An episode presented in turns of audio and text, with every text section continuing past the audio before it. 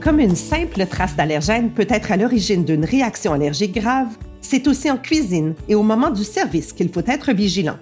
Les bonnes pratiques sont nécessaires afin d'éviter une contamination par le transfert accidentel de particules allergènes d'une surface à l'autre.